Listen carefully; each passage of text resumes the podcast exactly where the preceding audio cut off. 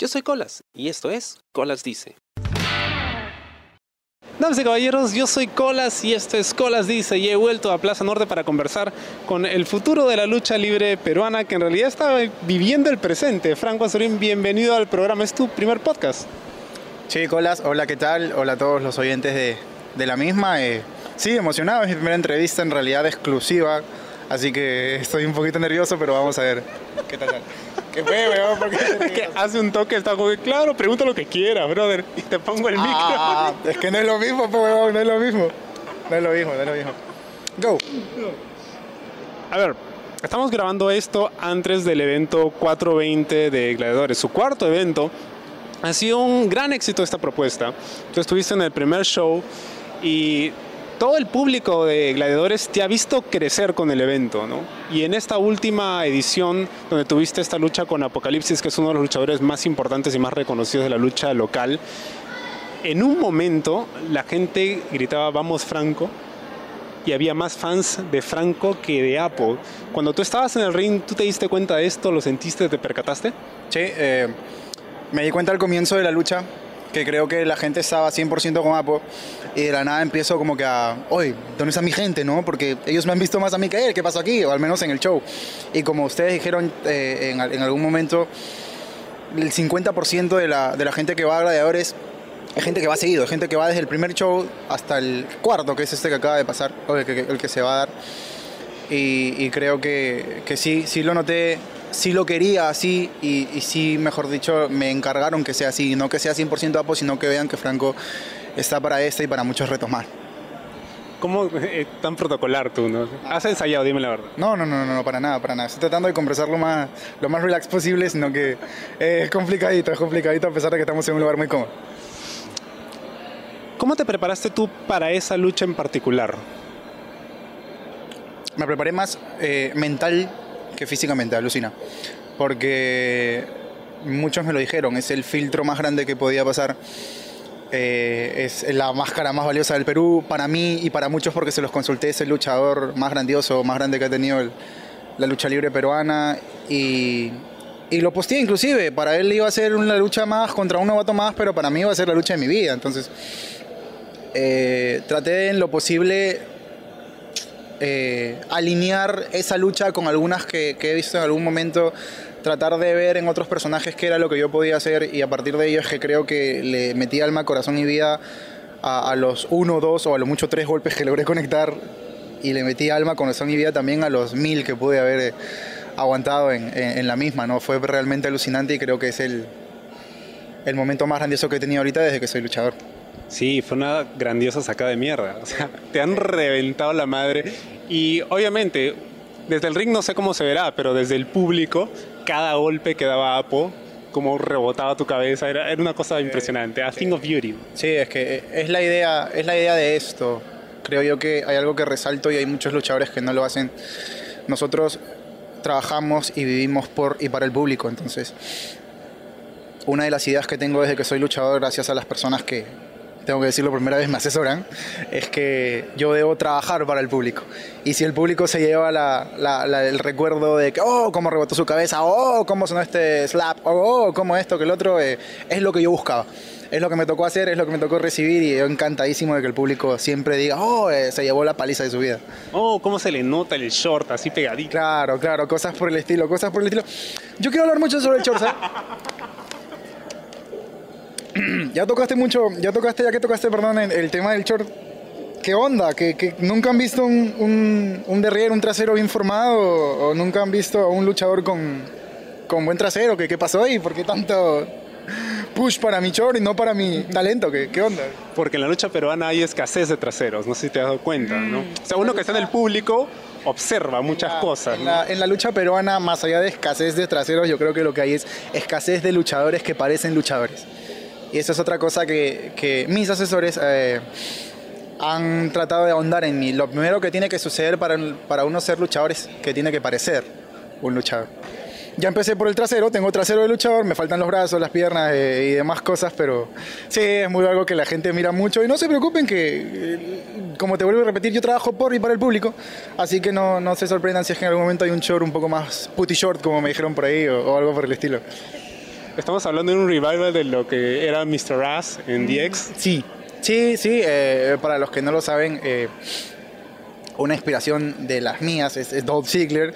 Inspiración de Dolph Ziggler es Mr. Ass Billy Gunn. Entonces, eh, sí, hay algo muy chévere para trabajar ahí que en algún momento se podría ahondar mucho más de lo que ya está sin necesidad de mucho esfuerzo, porque la gran verdad es que ahorita no hago o no tengo mucho esfuerzo en cuanto a miren mi trasero o rebúsquenlo o véanlo. Eh, y por eso creo que va el- en este primer gear que hice el, el lema de I am the future en un lugar donde creo que todo el mundo lo va a ver, donde todo el mundo lo va a ver resaltado, así que así es como se dio las cosas y está muy paja que, que sea así. De verdad que a mí me- de momentos me, me divierte que, que lo, que lo vean así. En algún momento te vamos a ver como a Susi con así las nalgas pintadas. No, no porque no, porque no podría eh, escapar del tema de, de lucha. Una vez fui a un evento de lucha, no voy a decir cuál, porque respeto mucho las empresas, pero salió una entrevista, una perdón, presentadora muy bonita y, y muy bien, eh, por así decirlo, eh, esculturada, eh, arreglada. Entonces se paró alguien y dijo: Esto no es modelaje, esto es lucha. Vete a cambiar. Y me quedé con esa frase porque lo dijo alguien que, que yo respeto mucho. No voy a decir quién tampoco, pero yo lo respeto mucho. Y seguramente si él lo oye, saber quién es. Así que creo que más allá del, del, del tema este, del morbo y todo, eh, no me veo en algún momento yendo más allá de lo normal, pero, pero sí dándole al público lo que le gusta ver. Y al público quizás lo que le gusta ver de Franco es, es, es eso. Así que, ¿qué te puedo decir al respecto? En algún momento me comentaste por interno de que no era que faltaba traseros, sino que faltaba gente que se dedicara a trabajarlos. Sí. Sí, eh, a, a los muchachos no les gusta mucho trabajar el, los squats profundos o cosas por el estilo, en el mismo entrenamiento. Pero más allá de eso, ah, es un tema de... Hay, hay, hay hombres que tienen más pierna que brazo, hay hombres que tienen más pecho que pierna, hay hombres que tienen más cabeza que pierna, entonces ahí me toca tener más trasero que, que todo el cuerpo, así que... ¿Por qué a, lo- a los deportistas les cuesta tanto, les molesta tanto tener que chambear piernas? ¿Es tan pesado esto? Sí, es, es demasiado, es demasiado, demasiado jodido en realidad. Porque te termina, si las trabajas bien, si las trabajas al no pain, no gain, eh, te termina doliendo el orto tres días después. Entonces, más aún, por ejemplo, con, como es mi caso, que también le doy otros deportes, entonces es es jodido tener que estar obligado a siempre reforzar una zona que, que te va a doler días, pues, y al día siguiente tienes que ir a trabajar, tienes que ir a, a verte con tu flaca y, y no te va a estar doliendo el orto. Así que mm, por la gran mayoría de cosas y estética la gente no lo hace, los hombres no lo, no lo quieren hacer. Y a veces, como en el caso de, de, de uno que otro luchador que conozco, por más que lo hagan, no, no le sale o no le brota, no tienen ese don, ese, ese placer de la vida de tener un, un derrier tan grande. Bonito tema este, bonito tema este, el del, el del derrier, me estoy divirtiendo mucho. Eso de ir a ver a tu flaca y que el orto te esté doliendo, yo creo que va a levantar sospechas y no creo que sea una buena idea. Para variar, para variar es jodidazo, es jodidazo porque es como cuando te cae un slap un- o un chop y, y te deja todo morado. Y hay gente que no necesariamente dentro de tu vida sabe que haces wrestling, te pregunta dónde carajos estabas, ¿no? Eh, Creo que eras sadomasoquista. es algo así, exacta, exactamente, es algo así, entonces te paltea, pues. Eh, y, imagínate que tú llegues un día, tu, tu flaca no sepa que, que haces wrestling y, y que le digas, mi amor, me, me duele cierta zona del cuerpo que no me debe doler. Te va a joder, te, te va, te va a meter en problemas. Um, tú eres una de las pocas personas que conozco dentro del mundo de la lucha libre que se dedican 100% al deporte y al físico. Otro de los que conozco y tuve la oportunidad de entrevistar a Ian Mulick, que también es muy metido en esto. ¿no? ¿Cuándo empieza tu tema con el deporte y con cambiar tu cuerpo? ¿Es algo que empezó de niño? ¿Te motían a, a vacaciones útiles a, a jugar fulbito los veranos? O... No, no, no, no, no. Mi, mi, mi tema con el... dos- lo, lo podría dividir porque me preguntaste por el deporte y por cambiar tu cuerpo. El deporte para mí primero era un solo deporte, que era el fútbol. ¿sí? Eh, Para los- los que conozcan, para los que quieran conocer un poquito más de mí, yo también soy futbolista. Entonces, desde muy niño me dediqué al fútbol, mis padres me apoyaron en su entonces para bien, eso sí lo tengo que aceptar. Y, a partir de eso es que existía esta otra pasión del wrestling desde muy niño, sí, pero era para mí algo muy real, algo que yo decía, no, solamente dioses podrían llegar a ser ese Triple H o a ser ese Dwayne Johnson que yo en ese entonces veía. Eh, el tema pasa por de un momento a otro ver que sí esto era posible porque sí había lucha libre peruana. eh, con ciertas falencias, con ciertas necesidades, pero la había. Entonces sí estaba la oportunidad siempre latente de decir yo quiero hacer esto porque yo siempre tengo la idea de que la vida es una. Y uno en la vida tiene que hacer lo que le gusta. Y si tiene la bendición de trabajar en lo que le gusta, no trabaja ni un día. Y es lo que ocurre conmigo. Yo trabajo el fútbol, eh, no vivo necesariamente de eso, tengo otros trabajos también que tienen que ver netamente con deporte. Y, es por eso que creo que el deporte, para redondear lo que me preguntaste, es parte ya de mi vida, es un estilo de vida netamente. No tengo idea de cuándo nació así por así, simplemente sé que desde que tengo uso de razón lo amo, me gusta, me gusta hacerlo y es lo que quiero hacer hasta que mi precisamente salud, porque de eso depende mucho de, de para, para finalizado. ¿Cuándo empiezas tú a jugar eh, fútbol y tú en este momento estás jugando ya en un equipo profesional de tercera división? ¿Cómo fue la transición de jugar, digamos, de forma, no sé, jugar fulbito en tu barrio, ¿no? Pichanguear, a jugarlo de forma profesional, donde hay un sueldo por eso? Sí, claro. El, el tema en ese entonces, por ejemplo, era que yo tenía 13, 14 años y le daba más al fútbol que al estudio. Es una edad en la que tú estás en el colegio. Bueno, a esa edad todo el mundo le da cualquier otra cosa. Que... Sí, sí, a esa le das a lo primero que pasa. A esa edad todo el mundo, eh, exactamente. Pero el tema es que al descuidar yo mis estudios, mi vieja me, me manda al carajo y, me, me, prohíbe el fútbol. Entonces yo veía mi sueño hecho por, mejor dicho, dado por muerto. Hubo un año en el que dejé, mejor dicho, por orden, me, me, me ordenaron que deje el fútbol y, y, y, fue jodidazo porque es lo que yo amo hacer, lo que amaba, lo que amo y amaré hacer.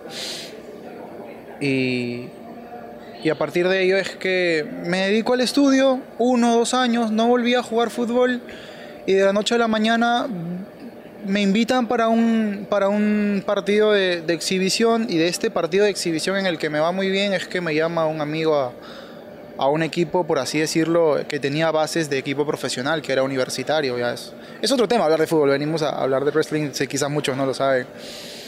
Entonces es como que por, cosas de la vida yo iba bien encaminado como para ser futbolista, por cosas de la vida yo dejo ese camino de ser futbolista y por cosas de la vida yo retomo ese camino, pero ya en un ámbito mucho más eh, pro, por así decirlo.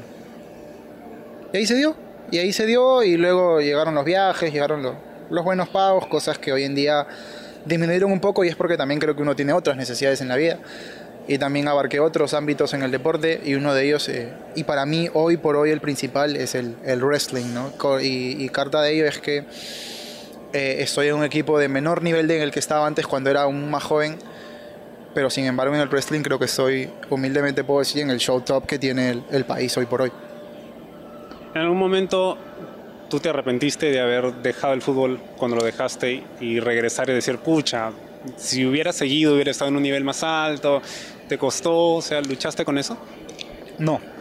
Yo, yo una de las cosas que debo, que, que me enseñaron en realidad es que no tengo por qué arrepentirme así por así de cosas en la vida que haga. Las cosas suceden.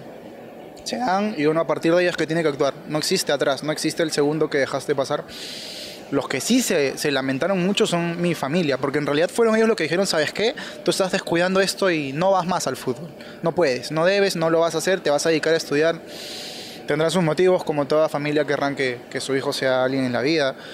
Entonces los que hasta, hasta ahora, mejor dicho, se me acercan y me dicen, oye, si hubieras continuado hubiera sucedido esto. Si hubieras llegado, mira, te va muy bien en este equipo, ¿cómo hubiera sido si te hubiéramos seguido apoyando? Entonces yo se los dejo ahí, como lección de vida a ellos porque para mí sí la fue. Yo sí descuidé mis estudios de verdad, estoy a punto de repetir el año y era uno de los alumnos más aplicados de la escuela, de mi salón.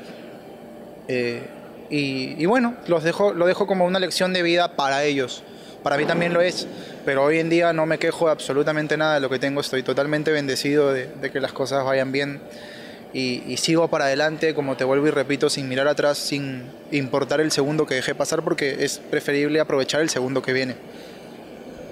¿Tu familia iba a tus partidos?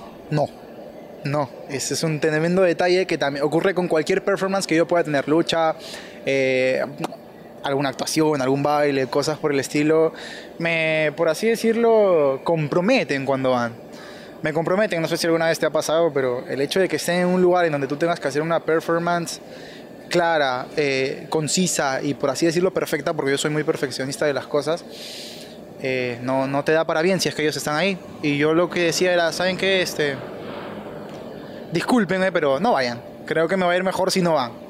Por último, y para darte ejemplo, si tú estás en un estadio de fútbol y te fallas un gol eh, en la línea del arco, no vas a escuchar decir del público bravo, ¿no? Vas a escuchar una mentada de madre tremenda acompañado de un, oh, hace el gol o algo por el estilo.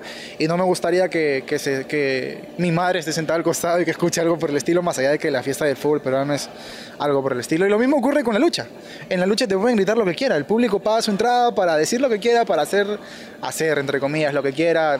Eh, y, tú estás expuesto a, a versatilidad de, de, gente que va. Entonces, por ahí mi familia no entiende mucho lo que significa la cultura, el folclore del wrestling y podrían decir al final, oye, qué falta de respeto que te digan esto o por qué dijeron esto. Prefiero que para evitar ese tipo de temas no estén en momentos claves como los que acaban de ocurrir hace, hace ya meses. O de repente tu mamá te sorprende y ella es la que te putea cuando pierdes una lucha. Sí, sí, puede, puede también ocurrir, pero no lo creo, no lo creo. Mi familia es muy distinta a mí. Es, como que yo sea la oveja negra de la familia. Soy luchador y soy futbolista. Y en mi familia todos son gente estudiada, que se dedica a cosas de oficina o algo por el estilo. Aparte de mi mamá, mi viejita sí es ama de casa y, la quiero mucho por ello. Pero, pero creo que si soy la oveja negra de la familia y me tocó serlo, eh, también estoy muy orgulloso de eso. Y, y continúo, y continúo y me encanta hacerlo. ¿Cómo eras en el colegio? Me dices que eras muy aplicado, pero, o sea, por ejemplo, cuando yo estaba en el colegio y la lucha libre se puso de moda, o sea, a la hora del recreo, cada uno tenía su personaje y jugábamos a las peleitas. ¿Tú también hacías lo mismo? Sí, claro. claro ¿Quién eras? En el, en el, yo era el líder de Dinexus en, en mi colegio. Era, tenía mis cinco o seis puntas y por ese entonces estaba, eh, estaba de moda la, la conocida facción que lideraba Wade Barrett, ¿no? Y, y era como que ya, ah, este es el Lorna y, a este lo... Obviamente no eran los golpes que se suelta de, de, Nexus original, pero era como que el típico apanado y te dejaban tirado y luego te ibas a agarrar a otro y así por así. Ah, eras un bully. Sí, era un, un, un bully. Sí, algo así. Algo así era. Algo así, este hasta que un amigo nos traicionó pues, y también formó su facción aparte. No sé cómo decirle porque en la lucha libre no creo que ocurriera algo así. Nadie traicionó en Nexus, solo Brian. Y luego eso se deshizo y me terminaron madreando a mí al final me terminaron madreando a mí al final, todo el salón me terminó madreando a mí al final. Desde ahí nunca más jugué a la lucha libre en mi colegio, porque me dieron de verdad, me dieron de verdad, agarraban a balonazos, a puñetes. Debes haber sido una mierda para que te... Sí, era, era, era, era bueno para lo que me convenía. Cuando tocaba hacer el trabajo, me tocaba hacer el trabajo. Pero cuando me tocaba hacer la chacota también era el primero, era el que se paraba en la carpeta y el que ahondaba que todo el mundo eh, haga lo mismo y y una vez una profesora se lo dijo a mi mamá, yo podía ser este, tranquilamente presidente del Perú porque era como que yo movía un dedo y todo el mundo lo movía. En primaria, en secundaria eso cambió un poco. Porque desperté un poco más de las cosas, como te digo, casi repite daño. Ya movías otras cosas. Exactamente, exactamente, exactamente. Era mi, mi, mi forma de ir. Si en primaria, si en primaria iba a, a mover a los compañeros, eh, en, en, secundaria quería ir a mover a las compañeras. Entonces, eh, sí, ese fue, esa fue mi niñez como te digo, era un momento en el que la lucha libre recién nacía en mí y yo creía que eran dioses. Y lo sigo creyendo. Dentro de la lucha me parece que hay gente que es Dios. Y, creo que fue un momento muy bonito, muy, muy bonito en mi vida. Y fue el momento en el que, por así decirlo, me dije, puta, eh, esto puede ser tan irreal como real. Porque era muy niñito y sin embargo era muy pensante. Era muy pensante de las cosas. Y, si tú veías a un Undertaker, decías, este, oye, este es un hombre muerto que de verdad camina, o, veías a Kane y decías, este es de verdad su hermano. Ah, y, fue, como te digo, un momento muy chévere, muy bacán de mi vida. Ahondando en lo que, en lo que te dije hace un momento de, de no, no, regresar al pasado, de no vivir de lo que acaba de pasar, creo que es un momento que lamento mucho que no vuelva a ocurrir porque uno ya siendo adulto ve la realidad distinta. Y, y, y pucha, extraño demasiado esos momentos. ¿Cómo desearía que en algún momento vuelvan a ocurrir? De, de verdad. ¿Eras muy gilero cuando estabas en el colegio? No, no, no, no. no. Al colegio yo iba o, a hacer amigos o, o, a hacer la tarea, más allá de que en secundaria sí, sí tuve mi noviecita por ahí. Pero era, yo soy un tipo muy respetuoso. Quiero que, quiero que sepan eso. Soy un tipo muy, muy respetuoso. Entonces, en ese entonces, con mayor razón, porque era un niño puro que no tenía mucho, mucho sentimiento o pensamiento malo dentro de, de mi ser y y sí, se podría decir que no iba a giliar, tenía mi noviecita y, y, también me iba bien con ella hasta que ah, se fue al carajo. De la manito nomás. Sí, de la manito, exactamente, exactamente. A pesar de ser secundaria, de la manito nada más. Te lo juro, te lo juro. Y es como que eres jovencito, eres niño, y ya solo ir de la manito te convierte en un señor. Ya piensas que tienes, estás casado y todo. Nada que ver, nada que ver. Pero eran momentos, hasta eso, hasta, hasta esos, perdón, eran momentos muy chéveres que, que pasé. Qué paja que me hayas hecho acordar un poquito de ello. De verdad. Tú me dices que veías a los luchadores como dioses. ¿Tú tenías pósters de ellos en tu cuarto? ¿Tenías eh, fondos de pantalla de los luchadores? Fondos de pantalla no, porque en ese entonces no había mucha tecnología. Eh, eso, eso- eso es verdad. Pósters. Sí, más que pósters, en ese entonces, por ejemplo, no veías como que hoy en día eh, cualquiera tiene una camiseta de lucha libre. Antes era un poquito difícil conseguirlas. Hasta que un día yo no sé por qué razón voy a un centro comercial muy conocido de aquí de Lima y veo una tienda de, de, de- mercancía, de, merchandise de WWE y dije, ah, este es mi point y aquí vengo a comprar 100% las million veces que venga. Entonces, más que pósters, porque eh, yo sabrás que hasta ahorita sigo viviendo en casa alquilada, mi casa no, es, no, es, no era propia y, y eso abarcaba de que ciertas cosas no puedes hacer. En este, este caso, malograr las paredes con pegas. Eh, yo lo que tenía eran muchas camisetas. Las sigo, sigo coleccionando ahora camisetas un poco más serias, porque antes tenía puras camisetas tipo Sina o algo así. Ahora sí tengo camisetas a diversidad.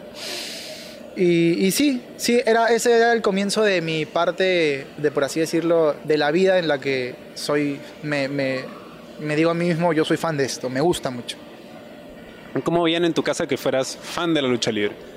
No les, no les, no les, eh, No les importaba. no les importaba, really no les importaba porque ellos hasta ahora lo siguen viendo irreal, irreal. Siguen con el, oye, pero no te pegan de verdad, ¿no? Oye, pero no te cae, ¿no? Te pueden ver llegar con el pecho morado, con, con, con la oreja cortada, oye, no te dan de verdad. Creo que son Entonces, chupetones. Exacto, yo lo único que digo es, no, no, no me dan de verdad. No me dan de verdad, este, no me debo a ustedes en realidad, es lo que pienso cuando, cuando llego a casa y, o cuando llego de, de luchar. Eh, no, algo así, es como que no me importa lo que digan, no les importó en ningún momento, así que no es rencor ni nada, ¿eh? Pero no les importó en algún momento, ¿por qué tendría que importarles ahora si me lastimo? Y, y como te digo, me debo a los fans, y ellos no son fans de la lucha. Cuando un fan de verdad venga y me diga, oye, ¿sabes qué? Me he enterado que tu trabajo es falso, quizás, quizás me sienta tocado. Ahora, con mi familia, no, no, ¿para qué? ¿Para qué te voy a mentir, no? Es más, ya ni preguntan, ¿saben cuándo es que me voy a luchar? ¿Saben cuándo es que me voy a jugar fútbol? ¿Saben que, cuándo es que tengo que ir a dar clase? Eh, y, y ya, y ya. Es, es así, mi, mi contacto con mi familia es así, es como que, como vuelvo y repito, soy la oveja negra de la familia. Como que llegas y... Ah, no, no me importa lo que ustedes piensen. Llegas a tu cuarto y te dicen, ¡ay, no me quiere! Tampoco, tampoco así, tampoco así. El tema es que los, lo- las cosas que yo hago por mi vida pasan desapercibidos. X casos. Si yo ahorita les digo, ¿sabes qué, mamá? Me voy a Chile una semana, me voy a Chile un mes a, a, a X, no, al Yayos Dojo o algo por el estilo, eh, les va a dar igual. por ahí me podrán ayudar con, con los trámites y papeleo, cosas con las que yo no sé mucho porque no es mi rubro, como te digo, pero más allá de eso no, no les va a importar. Estoy, estoy, estoy totalmente seguro de que van a decir, muy bien, hijo, sigue en lo tuyo, eh, te apoyamos y ya. Pero un te apoyamos protocolar, no un te apoyamos, hijito, estamos ahí en el aeropuerto recién. No, no. Eh, hace un toque mencionaste que, bueno, ellos no le prestaban mucha atención cuando ibas a jugar, cuando ibas a luchar, pero tampoco cuando ibas a dar clases. ¿Clases de qué? Clase de futsala. Yo creí que de zumba. No, no, no, no. No, también de aplauso. No, Hay mucha no, gente que se mete a la clase de zumba. ¿El zumba es un deporte? ¿El zumba es un deporte?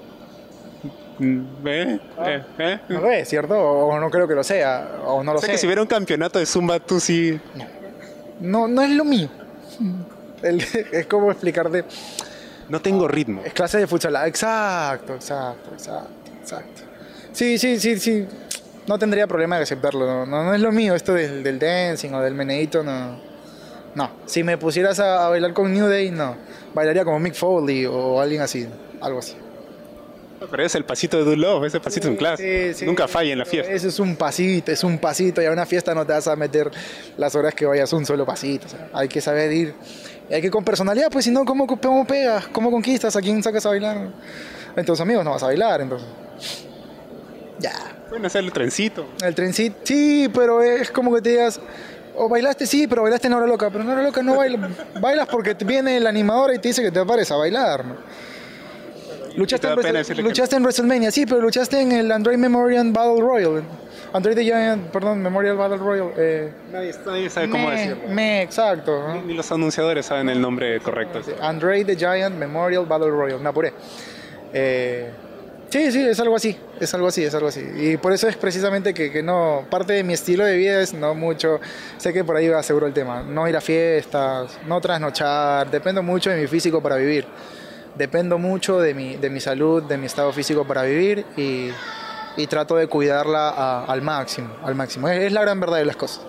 Enseñas futsal. ¿Con quiénes trabajas? ¿Son niños, son adolescentes, adultos? Trabajo, trabajo con niños. Ahorita de momento tengo dos categorías que es 2012, o sea, niños de 8 años, 7, o que van a cumplir 8, y de 2010, que tienen que cumplir 10, 9. Son como una terapia para mí, porque yo no soy Mr. Paciencia tampoco. Y, me agrada porque es algo que me expulsa de lo que es este mundo. Trabajar con niños, créeme que es algo que toda persona debe hacer en su vida para decir, pucha, yo en algún momento fui niño, yo en algún momento pensé así y cómo es posible que ahora piense de esta forma. Porque el adulto eh, está ahondado en temas que un niño quizás en su vida imaginaría. No quiero tocar detalles, pero es así, es así, es algo que me, que me quita totalmente, me arranca, me expulsa del mundo para decir, oye, este, qué lindo es cuando eres de sentimientos puros. De verdad que me agrada, me agrada mucho tener mi trabajo, espero no, espero mantenerlo en realidad por mucho tiempo. Entonces, ahora, ¿te gusta trabajar con niños? Sí. ¿Te has visto como papá en algún momento? No.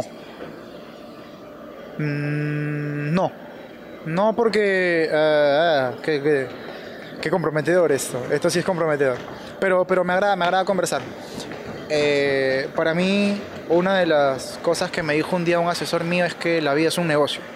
¿Sí? Y uno tiene que saber dentro de la vida qué es lo mejor para sus negocios. Yo creo que hoy en día, sabiendo las necesidades que, uno puede pasar como adulto, dentro de mis planes no estaría tener hijos. No estaría. Eh, por negocios.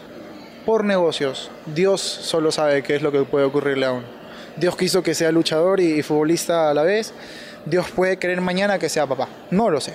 A querer que se rompe el condón. Exacto, exactamente. Cualquier cosa puede ocurrir. Entonces, pero de mis planes, de mis planes no está ser papá. Con 20 años te lo digo, con 30 creo que te lo voy a seguir diciendo.